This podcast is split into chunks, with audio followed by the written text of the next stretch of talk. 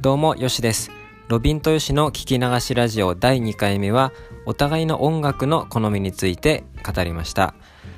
昔好きだった音楽から今聴いてる音楽、ロビンが結構 K-POP について熱く語ったりとか、僕がダークな音楽が好きっていう話をしたら、後半ダークな話題でちょっと広がったりとかしたんですけれども、お互い、まあ、ゆるーくですね、音楽について話しました。はい、じゃあ、ということで、あ、なる ほど。はい。はい。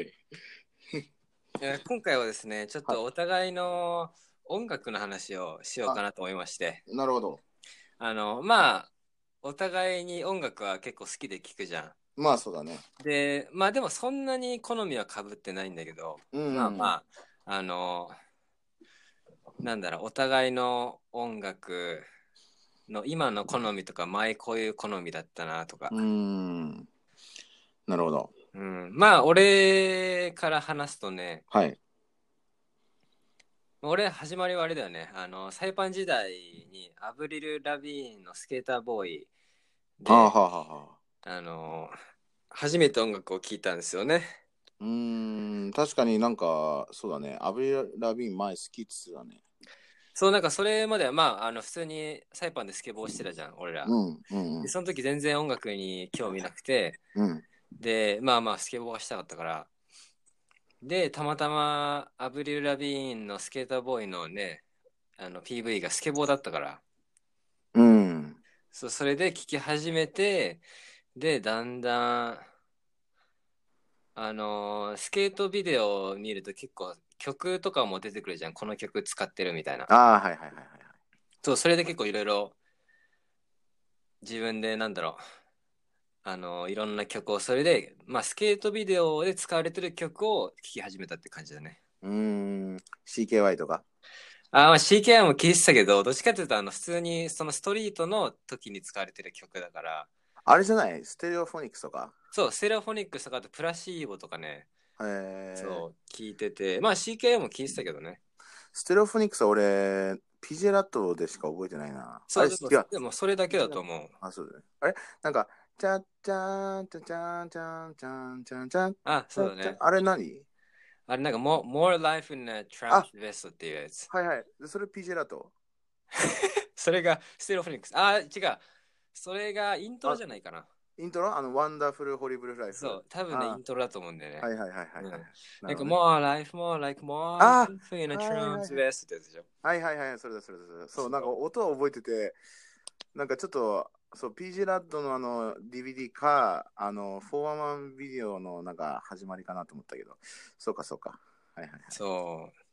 えー、まあそうだよね。あじゃあ何それむしろそれまであんま音楽っていうものはそんな意識してなかったのう。うん、全く聞いてなかったね。あそう。えーまあ、例えばむしろ、むしろっていうか、サイパンに来る前、俺、小学生じゃん。うんで、その時は俺、まあ、部活サッカーで、絵描くのは好きだったんだけど、うんうん音楽は全然聴いてなくて、で、サイパン来て、まあ、2年ぐらいスケボーにはまって、まあ、多分後半の1年ぐらいなのかな、その音楽聴き始めたっていうのが。へえー、そうなんだ。でも、その時も多分、音楽を音楽として聴くとかじゃなくて、スケボーがもっと楽しめるから音楽聴くみたいなあ感じーで。えー、ちょっとレアじゃないかな、その感じって。ああ、なんか、もっとみんな早く聴いてるってことそう、まあなんか俺多分よくあるあるが、その要はまずお母さんお父さんどっちかがこう聞いてたものを子供が聞いていくっていう。だから例えばカラオケとかでもよくあるのがさ、あうんのお母さんが聞いてた歌を歌えるとか、お父さんが聞いてた、なんかなんか、あ、そんな古い歌を歌えるのって、いや、実はお母さんがいつも聞いてあ聞いてたんですよ。だから結構みんな、要は、でさ、結構さ、昔、まあ、車社会の場所に育った子は、うんそ。のお父さんお母さんの車に乗るとまずそのお父さんお母さんが好きな音楽が流れるからその車の中にそうあそうそうまあそういうのもあるしまああ例えばお母さんが料理中とか掃除中に流す音楽だったりとかまあそういう感じでみんななんか影響されるのがまず普通だと思うんだよね。あ。でで俺に。に関してはあのお母さん結構僕がちっちゃい時にあのカラオケとか連れて行かれてたからはい。そうそうだからその頃から結構俺ちっちゃい段階で音楽っていうのはね自分のこうライフには入ってたねなんかねえー、俺は、まあ、サイパンいた時はさ、やっぱ車社会じゃん。うんだから車乗ってる時の、その当時のそういう曲とかも今、今聴いたら懐かしいって覚えてる曲はあるんだけど、小学校の時はね、全然記憶、まあなんか、意小識学校してなかのったんだ時ろか、うん、小学校の時かどうかわかんない。むしろ多分、もっと後の話だけど、父親がグレーを歌ってた記憶があるんだよね。うね。え えお父さんがグレーを歌ってたのそう。まあ、あんまり俺家族でカラオケ行く機会が全然ない方どだうから。見てみたい何あのーグレーのハウエバーみたいな なんか、会いたいからーあってやそうついうお父さん歌ってたのだった気がすえるんー、だちょよっと見てみ たい。多分ね、これ聞いてる人はね、もうなんか僕の今の感情を多分わからないと思うんですけど、僕、その吉野お父さん、めちゃくちゃ会ったことあるから、な。あのおうん父さんがグレーを歌うんだって考えるとちょっと面白いなみた いな。ちょっと今ね、ちょうどお父さん、こう、見た目もこう、ちょっとあの肌が日焼けしてんのか、日焼けしてるせいかわかんないけど、肌が黒くてこう、ちょっとこう、なんかいかついっていうか、うん、まあまこわあも、こわもてな見た目だから、そんな感じでこうビジュアル系の歌を歌うっていうのはちょっと面白いなと思って。そうだね。まあね、俺の父親はスキンヘッドなんでね。ああ、そう。ね、うんスキンヘッドで、なんかね、結構今肌が黒、黒くなってて、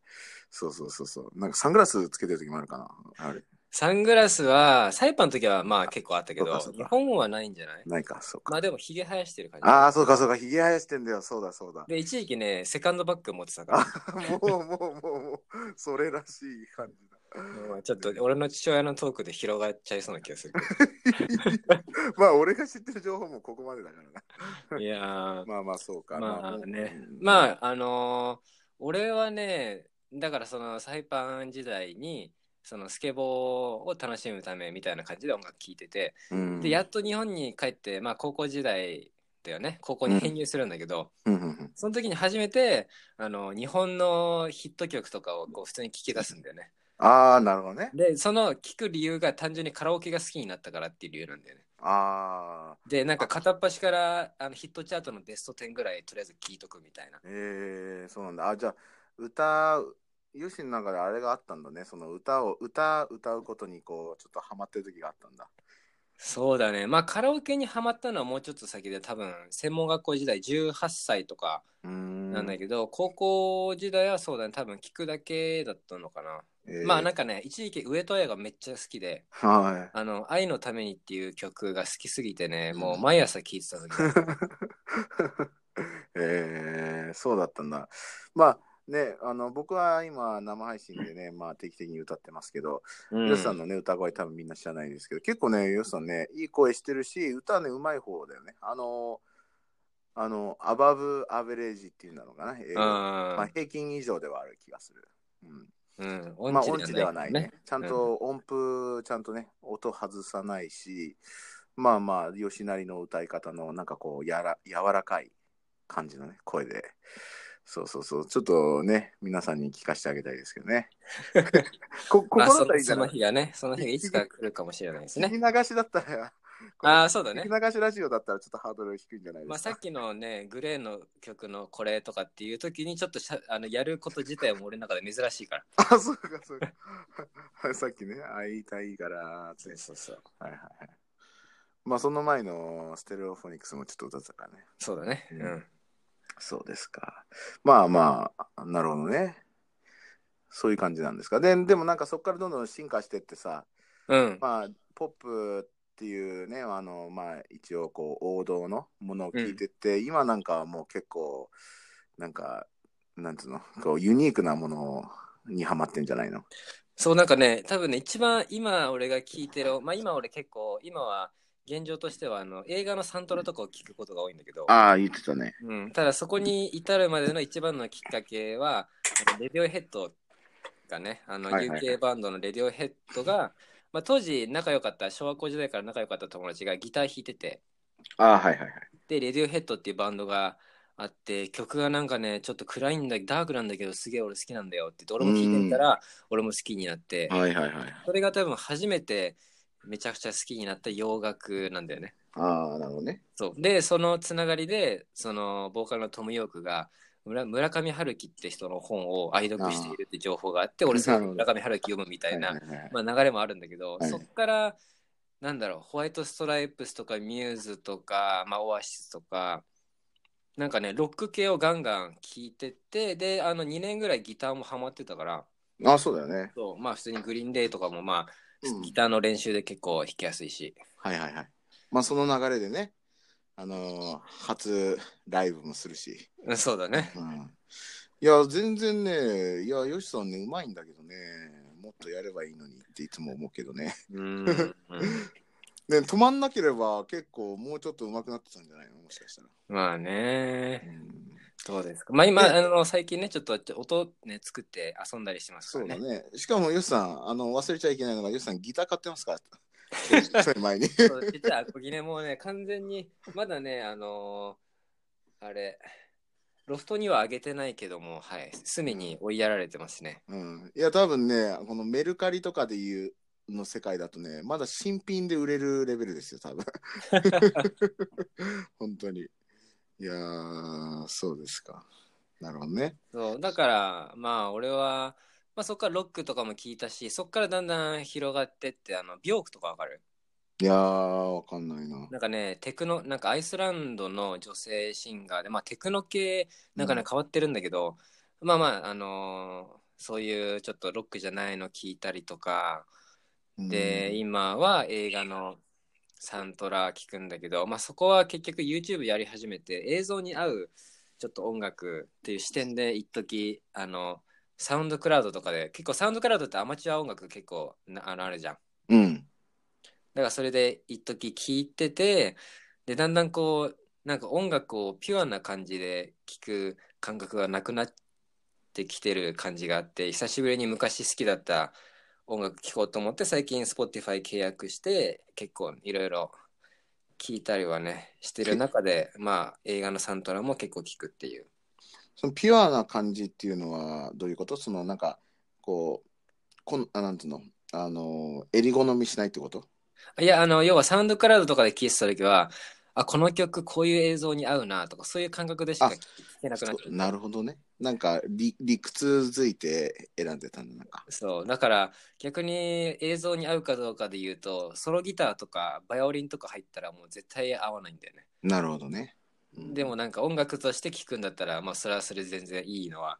あるから、いまあ Spotify でね昔好きだったステレオフォニクスとか聴いたりとか、ううんんまああと結構 Spotify はね知らないアーティスト発掘しやすいからうまあいろいろん聴いたりするしまあ唯一聴かないのはあの演歌ぐらいかなねよく言うねまあ俺も聞かないけどなるほどねえーロビンは私ですかまあ、ロビンは、あれか。まあ、俺結構、あの、邦楽より洋楽のは聞くけど、ロビンは結構、まんべんなく。そうですね。まあ、そう、まんべんなくなんだけど、俺は本当に一般的に言う、こう、キャッチーな、トレンディーな歌にはまりやすいんですよね。だから結構コアなのが好きな人からしたら、なんかすごく多分合わないと思うんだよね、俺は。そう。だから普通に、だからトップ10のランキングに入るような歌が結構好きになりやすい。そう。あそう、だからまあ普通に。で、ただ俺そんな深く入っていかないんだよね。だから一時期例えば俺エド・シーランが好きだったけど、あ、うん。まあ、あエド・シーランの有名どころだけが頭に入って、で、また次のに移ってたりとか、そう。例えばエド・シーラン聞いた時もずっと俺、シンキング・アウト・ラウドっていう歌ばっかりしか聞いてなかったりとか、うん、超、超キーっすよね。そうそうそうそう。だから、まあそうなんですよね。だから僕は本当にそう、基本的にはキャッチーな。だから案外僕カラオケ行くと、結構その年代ごとに流行ってた歌とかしか歌わないんですよね。あそうそうそう。だからなんかさ、よくカラオケのリモコンのさ、中に、その2000年の、にに2012年のトップ100。あるね、 2010あるね。あるじゃん、そういうところ。うん。でそそこの、まあ、トップ一番上に来るようなやつを、まあ、歌うのが好きだったりとか、まあ、聞くのも好きだったりとか、うん、まあそんな感じですよねあんまり僕コアなのに、はい、たまにあるかもしれないけど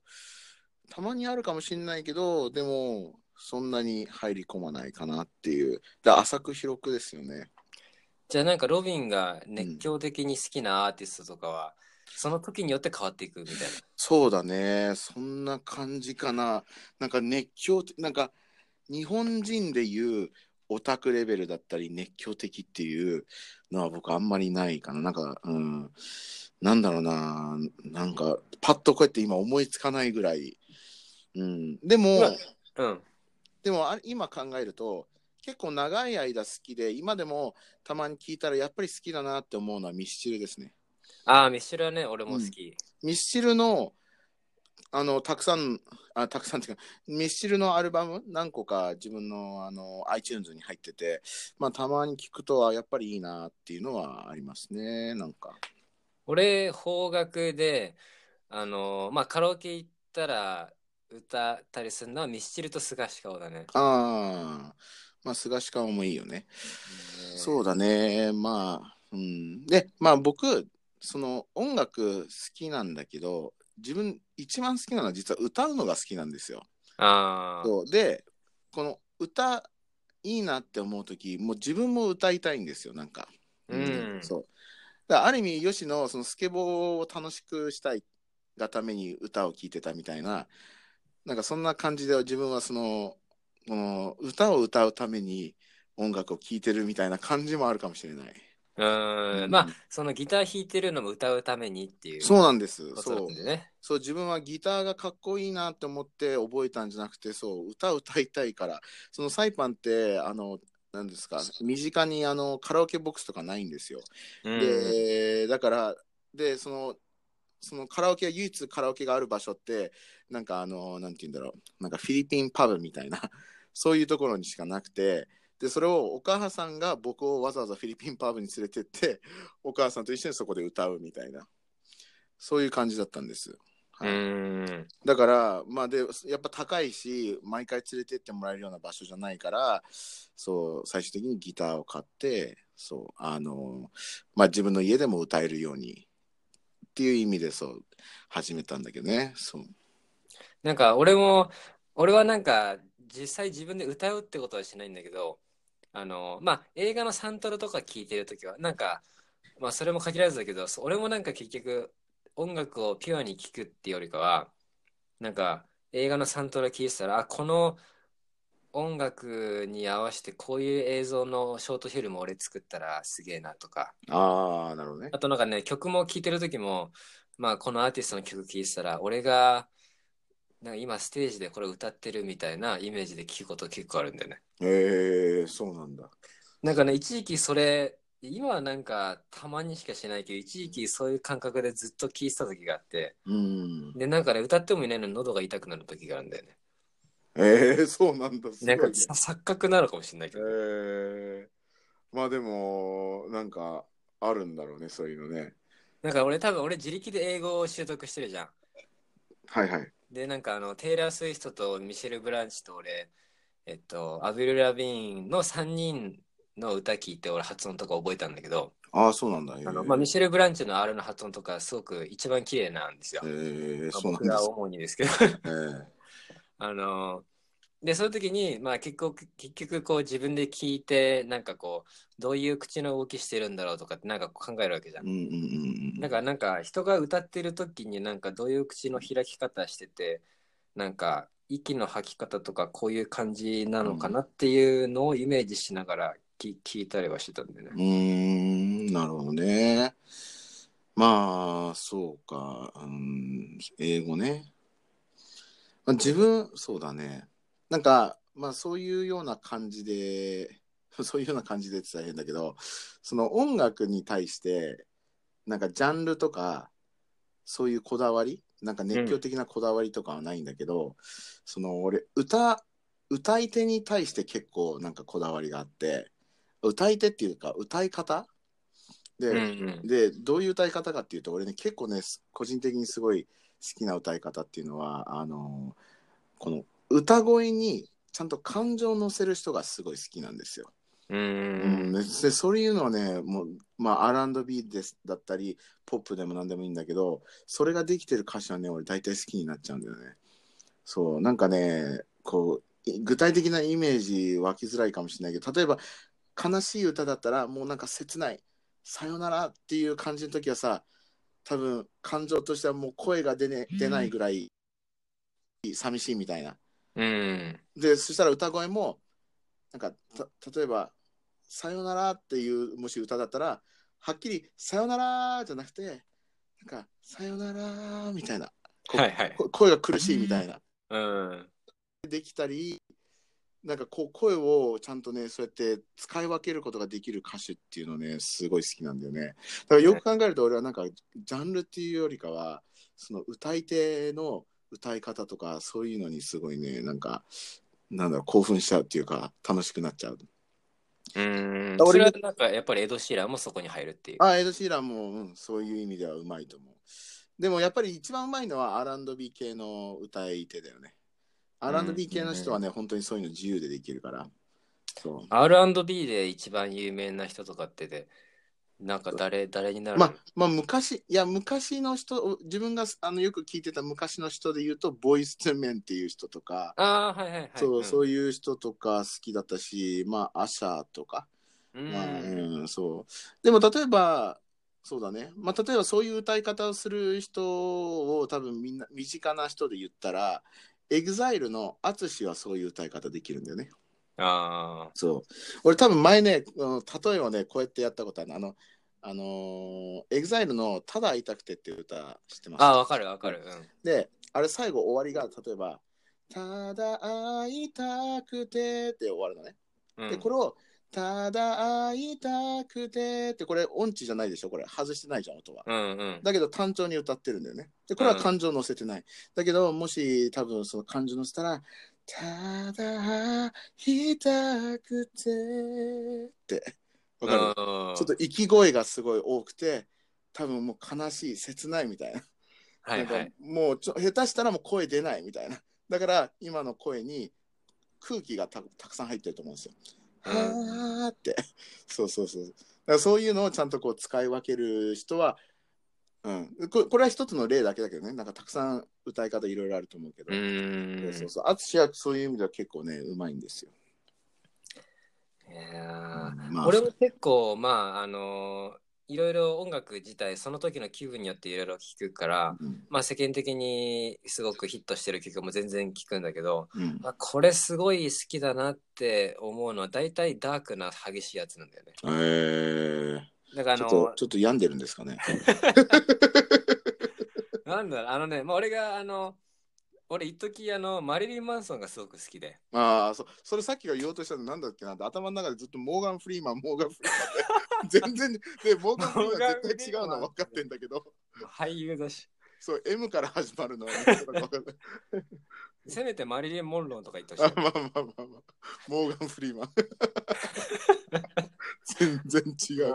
まあ、あのそうマリリン・マンソンが一時期すごく好きで、まあ、今は全然聞かない、まあ、昔の聞いてたまに聞くことはあるんですけど、はい。まあ、最近結構ちょっと丸まってきてるんですよ激しさがなくなってきてて、ああ、そうなんうんです。だからまああのそんなに聞かないんですけど一時期すごく好きだった時はすごい聞いててうんでしかも俺人生で初めて読んだ要書英語の本がマリリン・マンソンの自伝ですからね、ああ、すげえ。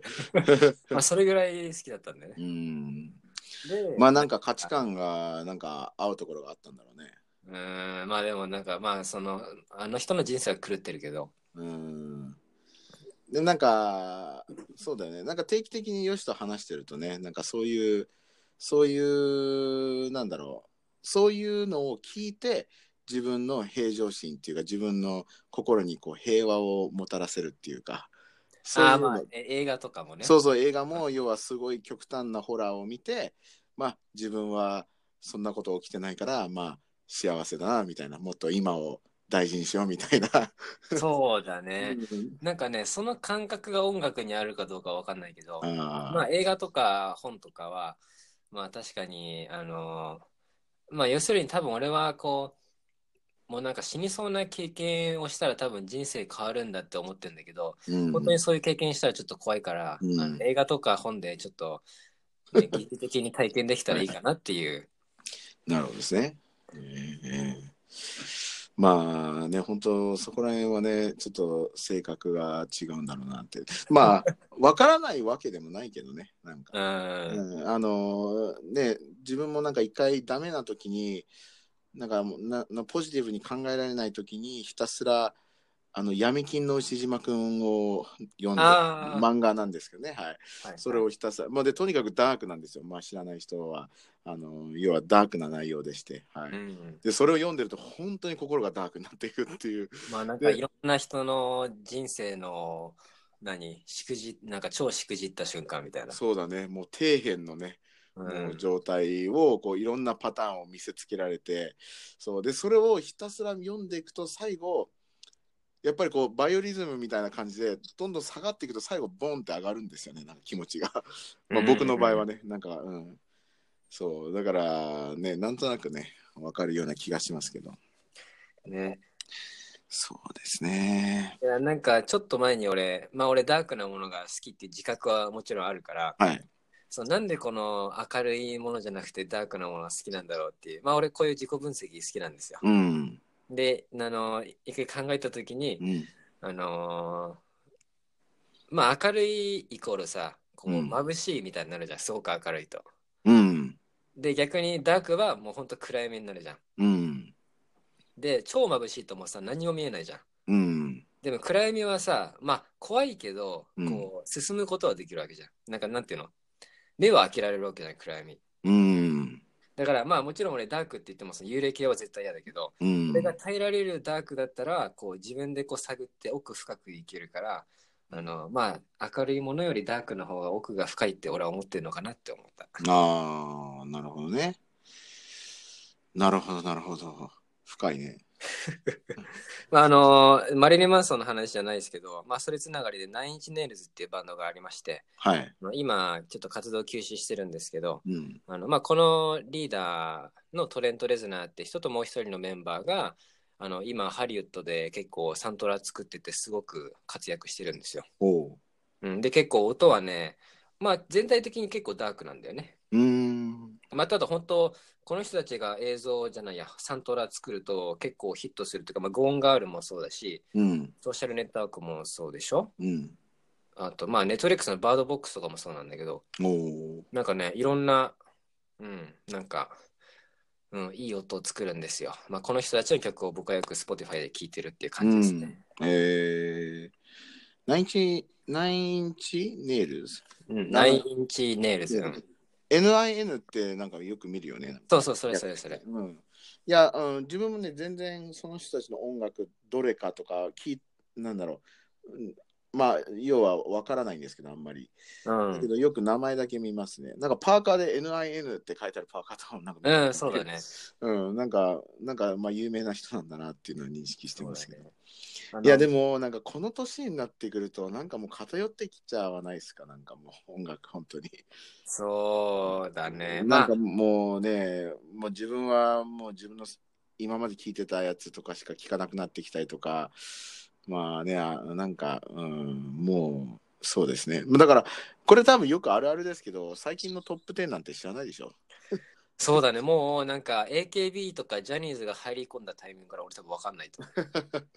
う。ね、これ多分みんな共感できると思うけど、やっぱ年取るとともにね、やっぱ新しいものを、今のトップ10なんてね、もう聞かないっていうか、あ、そうなんだみたいな。なんか、まあ、あの、そもそもテレビが俺ないっていうのもあるまあまあ。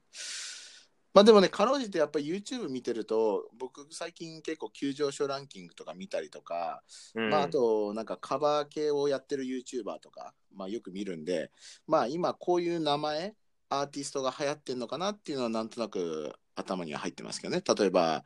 バックナンバーとか、米津玄師とか、ああ,、えーあと、えー女の人だとあいみあいみょんっていう人とかね。ー、うん、聞いたことあるうん、そこら辺がまあ今新しいこう実力派タイプのミュージシャンなのかなっていう そううん。多分その実力派が多分34割ぐらい埋まっててで残りの6割とかはアイドル系なのかなっていう、 ね、だってアイドル系ももう AKB だけじゃないでしょもうたくさんいるんでしょ多分なんか名前聞いたそうだね。まあ、俺もちょっと詳しくないけど、ねいろいろね。うん。で案外そこにだってさ、あの、紅白でなんか AKB のタイのなんか、あー AKB かわかんないけど、なんはかいはいはいそういうアイドル系で、タイの、タイかはいバはいンコクかわかんないけど、なんかタイ語で歌ってるやつがあっはいて、はいはいはい。なんか聞いたことあるかも。うん。そうだね。タイもいるし、あと多分普通にトップランキングの中に韓国系もいるんじゃないんですか、多分。あ、なんだっけ、防防弾少年だっけ、なんだっけ、ああ、BTS。 BTS っていうの。あの略は BTS。うそん。防弾少年だっていうの。防弾少年団あかな防弾、防弾少年団かな、うん。まあ、とかね、まあまあまあ、いろいろありますからね。まあでも、俺一時期少少女時代聞いてたからね、俺。まあそうですね。まあ僕もカラー聞いてましたよ。そうだね。まあ、あの、あ、でもね、あ、好きな音楽で言ったんで、僕実は韓国系結構好きで、俺、今で結も構聞いてんの。今でも実はですね、僕、プレイリストに、コリアンソングっていうプレイリストがありまして、あ、そういう意味ではちょっと熱狂レベルかもしれない。熱狂っていうか、まあまあ、ちゃんと iTunes で買うんです、その人たちの音楽。えー、すごいね。あの、アク、えっと、えっとね、あの、あの、名前はアクドンミュージシャンっていう韓国人で、えでで、アクドンミュージシャンで長いからみんなアクムって言って AKMU っていう略で、ー、うんまあ、呼んでるんだけど、で、彼らはね、ビッグバンと、ビッグバンしてるでしょわかるわかる。ビッグバンが所属してる YG エンターテインメントかなっていうところに所属してて、で、ただのね、兄弟なんですよ。弟と、あ、じゃあお兄ちゃんと妹っていう。あー、なんか、二人組なんだ。そう。で、また面白いのが、二人ともブサイクなんです。おうんで細くてブサイクなんだけどただお姉ちゃんはすごい綺麗な歌声で歌うまくてお姉ちゃんじゃない妹がはすごい綺麗な歌声であの歌うまくてでお兄ちゃんはまあハモリはすごいうまいしラップもまあできるんだけど何よりね作作詞作曲家なんだよねおだから2人で作る歌をいつも、あのーお兄ちゃんがこう作曲するわけででなんかそので一応ねかずっとモンゴルで育ってたのよなんかまた、えそうでなんかそんなんもあってでお兄ちゃんのまたそのねこう常識にあのなんていうの型にはまらないっていうかこう常識に沿った音楽の作り方じゃないんだよねなんか歌詞もちょっとふざけてんだよね、ー、えー、だからねすごい面白さもありつつでもお、ね、おや妹はすごい歌うまいからすごい聴き入っちゃうところもあってそうだからね歌もなんか変なふざけた歌もあればすごくバラードな歌もあればみたいなそうだからなんか俺の中であのあのヨシが言うなんかたまにこう誰も発見できなかったも自分だけなものを発見したみたいなそあのなんかちょっと、あのー埋もれてた宝見つけたみたいなそうそうそう埋もれてた宝を見つけたみたいなあ感じじゃあになまるだそんなにあまだヒットしてないんだ。いや違うんですあの韓国ではヒットしてるみたいなそれなりにあただ日本ではやっぱり日本で人気になる韓国系ってやっぱり美人か美男じゃないですかあー美男美女じゃないですかやっぱりうんでこのこの子たちはその見た目は全然一般的なかっこいいかわいいじゃないから音楽だけで攻めてるんでそうそんなにあの人気ではないその多分知られてる人はすごい少ないと思いますその名前がアクアクムアクミュミュージシャンあアクドンミュージシャンあアクドンミュージシャンね。しかもそのアクドンってなんかいたずら小僧みたいな意味らしいです、韓国語で そう。だからやっぱそういうイメージだね、この子たちは。なんかあーこう、いたずらこそ。そう。で、なんかいろいろ話題になって、その YG エンターテインメントっていうビッグバンは今までは本当にこうちょっとイケてるやつらしか、こう、なんていうの、スポンサーしなかったのに、まあ、この子たちはそういう感じじゃないのに、こう、スポンサーしたっていう、なんかちょっとね、そう、才能を買ったって感じね。うーん。そう。で、やっぱ2人のキャラも面白くて、僕、韓国語わからないんですけど、その2人が出てるテレビ番組とか、全部韓国語なんですよ。でも、なんとなくね、あ、面白いことしてんだなっていうのはわかるんです。だから、あの人間性もすごく良くて、なんかこう、キャラクターっていうか、すごい面白いことをする2人なんだな、みたいな。えそうだからねそう結構好きなんですだからその子のねたちのプレイリストは僕結構あのクルージングしてる時にその子たちのいまだに聞いてます実はじゃあ結構やばいなんかこう熱が全然まあ下がらずに続いてるそうだね。なんか安定な熱はありますね。そう。なんか、うん、いや今言われたら確かにそうだなと思って、悪夢はね、結構好きなんです。え悪夢でも多分だ、韓国、韓国系の音楽をどっぷりハマってる子だったら、知ってると思います。うんなんかいろんな音楽聴いてるって子だったら多分知ってる。そう。でも一般的には多分知られてないですね。ええ悪道ミュージシャンね。しかもね、なんか俺の中で本当に埋もれてた宝を見つけたって感じがするのが、その子たち実は韓国のアメリカンアイドルって知ってますか、ヨシさん。うん、わかるわかる。あれ、オーディション番組ね。うん。韓国のなんか K-POP アイドルみたいなそういう番組があって、そこで1位になった子たちなんですよ。だかあら俺そうなんだその段階で見てるの。実はその、たまたま俺はその、なんていうの ?YG エンタエンターテインメントで普通にこうデビューする前から俺発見して、ずっとその K-POP アイドルで見てたね、俺。あ、でじゃあもう本当に発見したんだね。そう、本当に発見したの。だから絶対その時ってさ、大体の日本人知らないじゃん。そうだね。うん、だから俺そっからしてあこの二人すごいなーって思っててでちゃんとその k p o p アイドルでどんどん勝ち上がってって最後1位になったのよ。えとえで本当面白いのが他の k p o p アイドルアイドルのなんか2位とかさ、あのー決勝まで残った子たちはみんな本当に実力派なんかもうなんといわゆるもう本当に声量が良くて、ね、歌本当にうまくてみたいな、ね、そういうのなんかもうビヨンセの歌とかちゃんと歌えるような。うん。もうそういう感じの子なんだけど、この2人はそういう技術面とかじゃなくてどちらかというとクリエイティビティで戦ってって最終的に1位取るんだよね。そうええだから俺ああこうそうそうそうそういやこの子たちはうんそうなんかねそうなんですよそのなんか k p o p アイドルでその子たちがあのー自分たちが作った歌を披露するんだけどそのタイトルがあの足をは足をあの女の人のこのこのなんだろうスカート履いてる女の人の座り方わかりますあの足を組む感じあ、ちょっと斜めみたいな感じ。斜めにこうねこうパンツが見えないようにする、はいはい。そうそれをこうこう変える時あるじゃないですか例えばこう右足が前になってたらうん。それをこう左足前にするってこう、はいはいはい。変えるその変える動きをしないでっていうタイトル なの要はムラムラするからみたいなはい。そうう。いう歌詞を平気で面白おかしく作れる子たちなんだよね、へうんでも超若いんだよ10その時なんか14とか5とか、え。へそえう。そうそういやだからね、うん、いや面白い子たちですねはいいや、俺はそういう、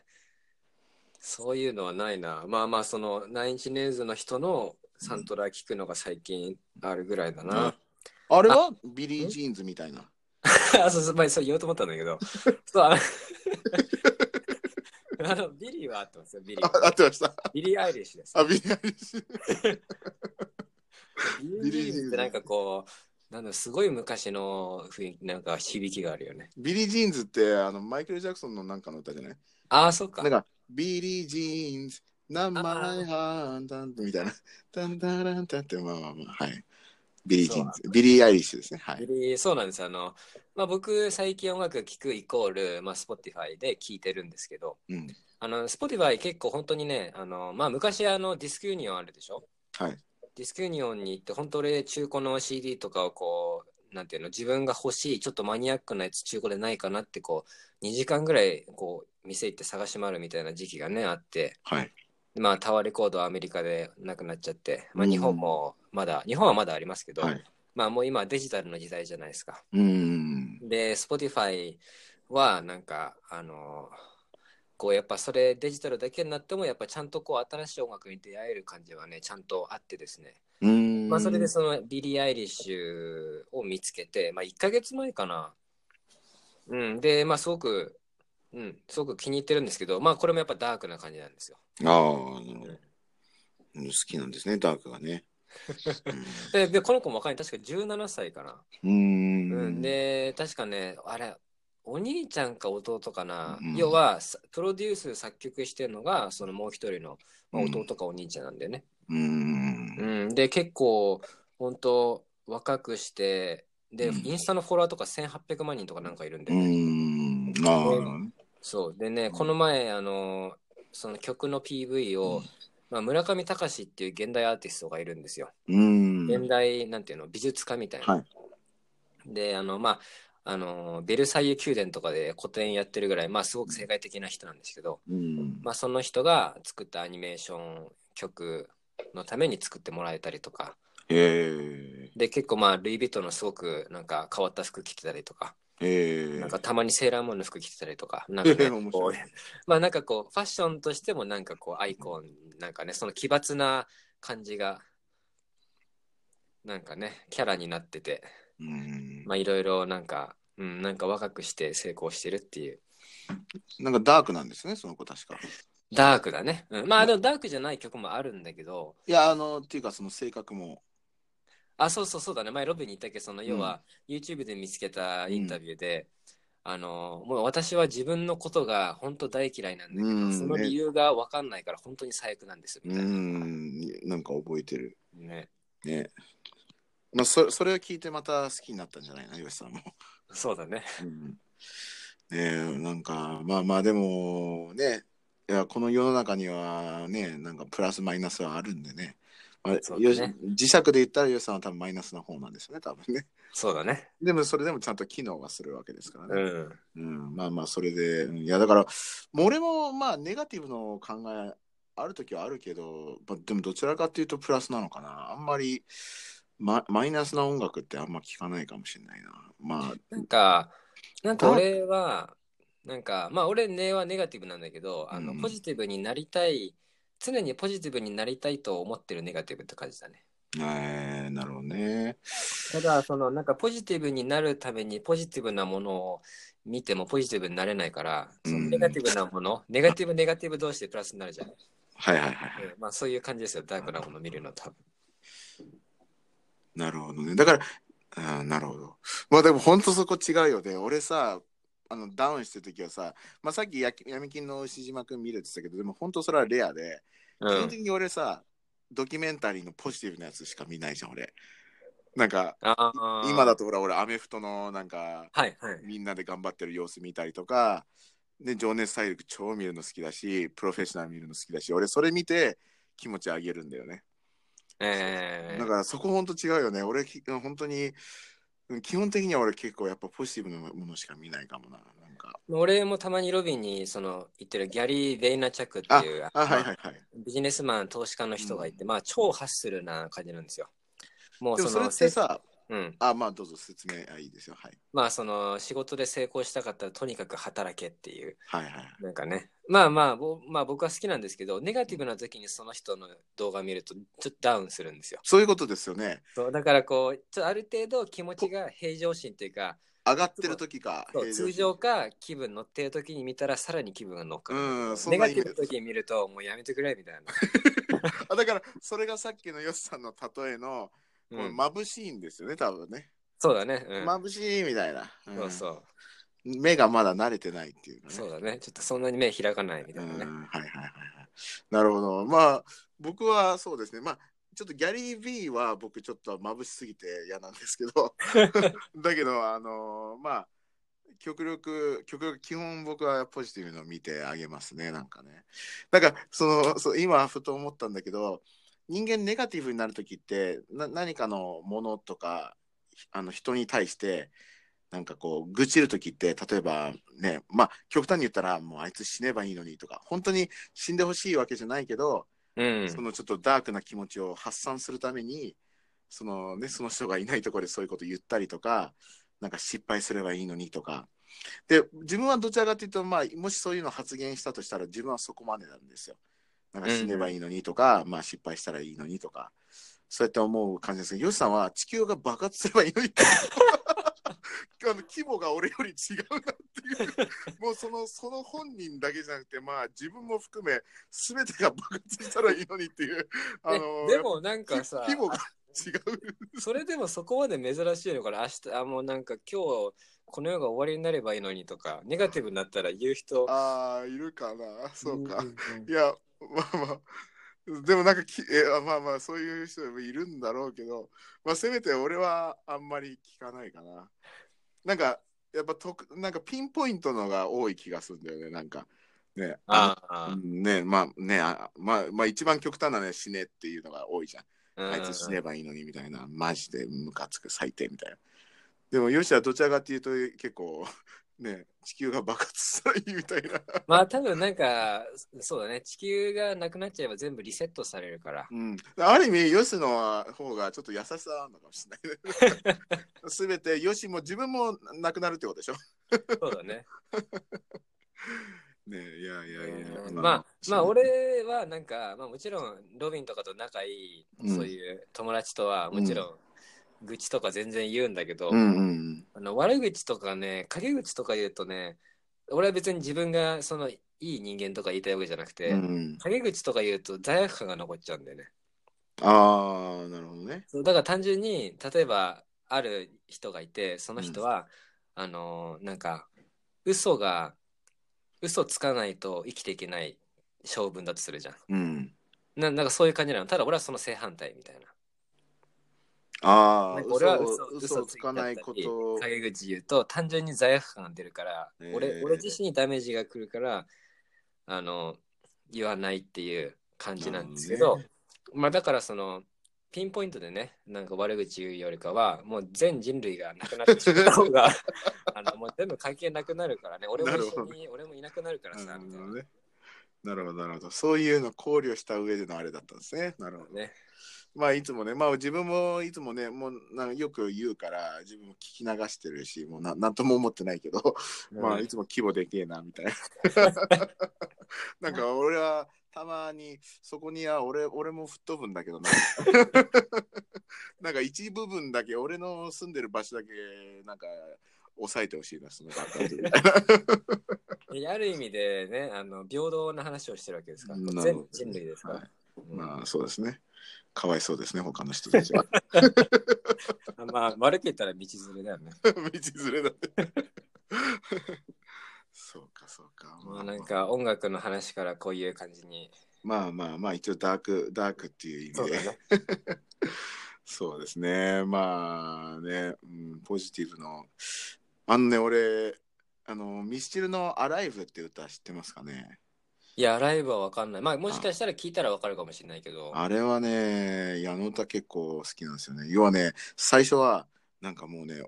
あの、なんつうの、楽器が、なんか、トゥントゥン、チャトゥトゥンみたいな、こう、ダークな音から始まるんだけど、最後はすごい明るい音で終わるの。なんか、え要はなんかねそうそう歌詞も多分もうい生きるのやめようかなみたいな感じのところから始まってでもやっぱり頑張ろうみたいな感じになってて音楽もちゃんとね明るくなっていくんだよねなんか俺すごいすごいいいなと思ってー俺、あの、バックパッカー行くとき、うんなんか家から空港行くときに、ミスチルの終わりなき旅ずっと聞いてたああ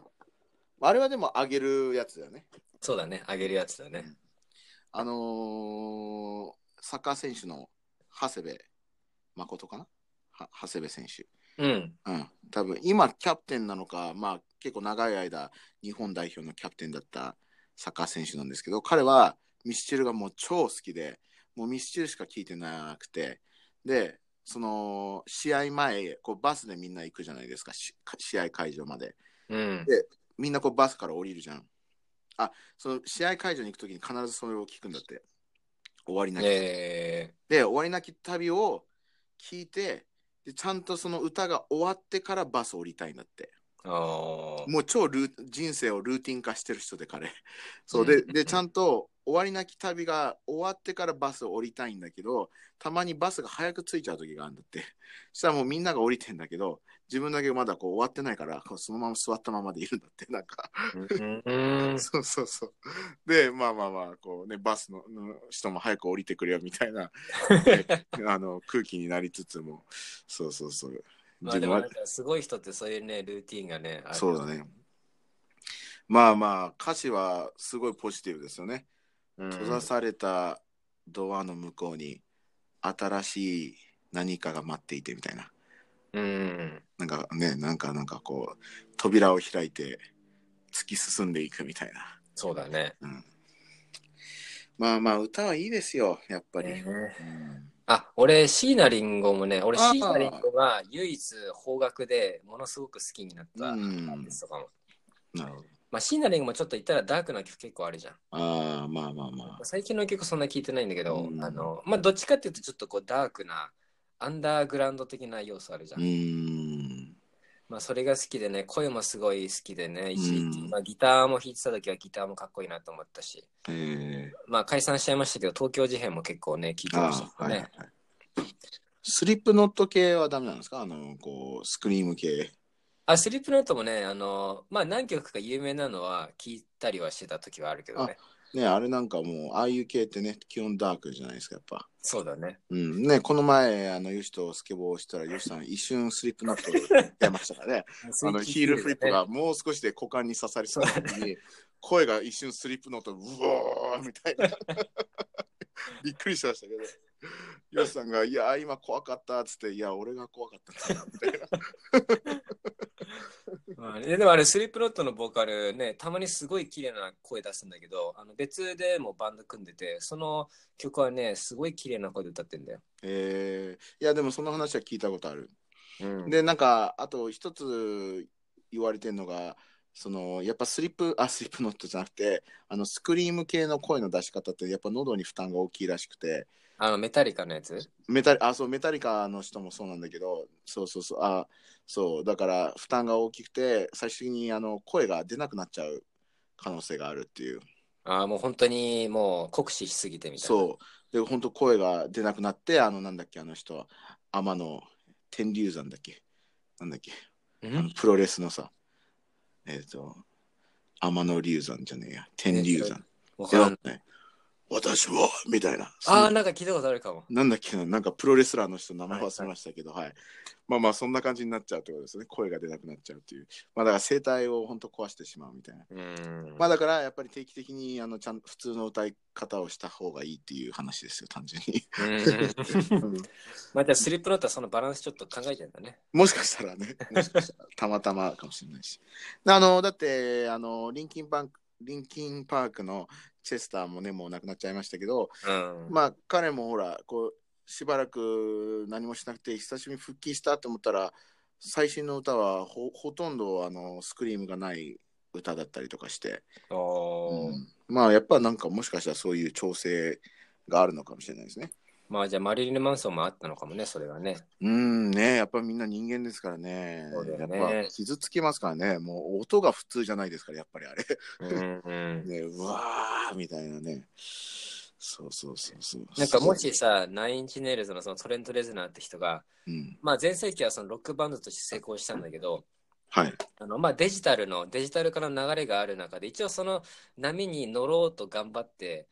やってたバンドではあったのよ。ああ、なるほたど。だ最終的にそれでなんかさ、バンドに行ったらこんなんじゃもう儲からないとか、フェアじゃないとかって話も出てくるわけじゃん。はいはい。で、その中で、そのトレント・レズナーが見出した新しいキャリアが、その映画のサントラ作るっていう感じだったらすごいよね、ちょっと。ああ、確かにねそ。れでもし、すごい儲かってたらすごいよね。なるほど、そうだね。まあ単純にあの好きでやってるだけかもしれないけど、もしこのキャリアの道としてうん、こう選んでたら、それはそれですごいなとう思うけん、ど。確かに。そうですね。まあ結構もう50分経ったので、こんはない感じですかね。ああ、こんな感じでしょうか。はいはいはいはい。まあ一、応あの1時間以上はね、多分ね、取れない気がするんだよね。なるほど。もうもう、いや、面白いんじゃないですか。はい。あのね、本当に打ち合わせなしのあれでしたから、いや、面白いですね。はい。まあ僕まはあ、あのちょっとはい。ね、今日だけはね、いきなり初日に2本とかっていう、なんかおかしいペースですけど、まああの、ペースは本当に不規則になりそうなんでね。はい。まあ今、単純にちょっとね、あのー多分僕がちょっとテンション上がってるんでしょうね、ああ、そういうことですね。まあでも、そんな手間じゃないんですか、これ、あげるの。あ全然手間じゃない。まあ、これ、録音終わって、まあ、多少ちょっと、最最初のスタートのとこカットしたりとか、うんわかんないけど、その始まりのとこちょっと調整したりとかはできるけど、全然手間じゃない。ねまあ今まではなんかこうヨシさんがこう暇つぶしだったりこう待ち時間にインスタライブしてみようかみたいな感じよくあったじゃないですか、うん。うんうんうん。まあそういう感覚でできるってことですねある意味ねそうだね、それに近いと思うよ。ああなるほどそうですかいやいいんじゃないですかまあ、はいじゃあ私も楽しんでますからはいじゃあ、もうまはいはいはいわかりましたた 大丈夫ですかいやいやいや単純に私は本当にただこれが始まる前に普通にあのそば食べに行ってちょうど帰ってきたところっていうあーなるほど。本当私にとってはもう本当た だの日常の中にいきなりラジオが始まったという。はいまあまあ、これからね、僕のモチベーション次第でね、はい、あのガンガン上げたり、ああなんか1年上げなかったりするかもしれないですけど、なるほどですね。。はいい、まあ、そういう感じでまた、わかりました。ははいい、まあ、引き続きお願いします。はい、ありがとうございます。はい、じゃあお疲れ様でおす。疲れ様でした。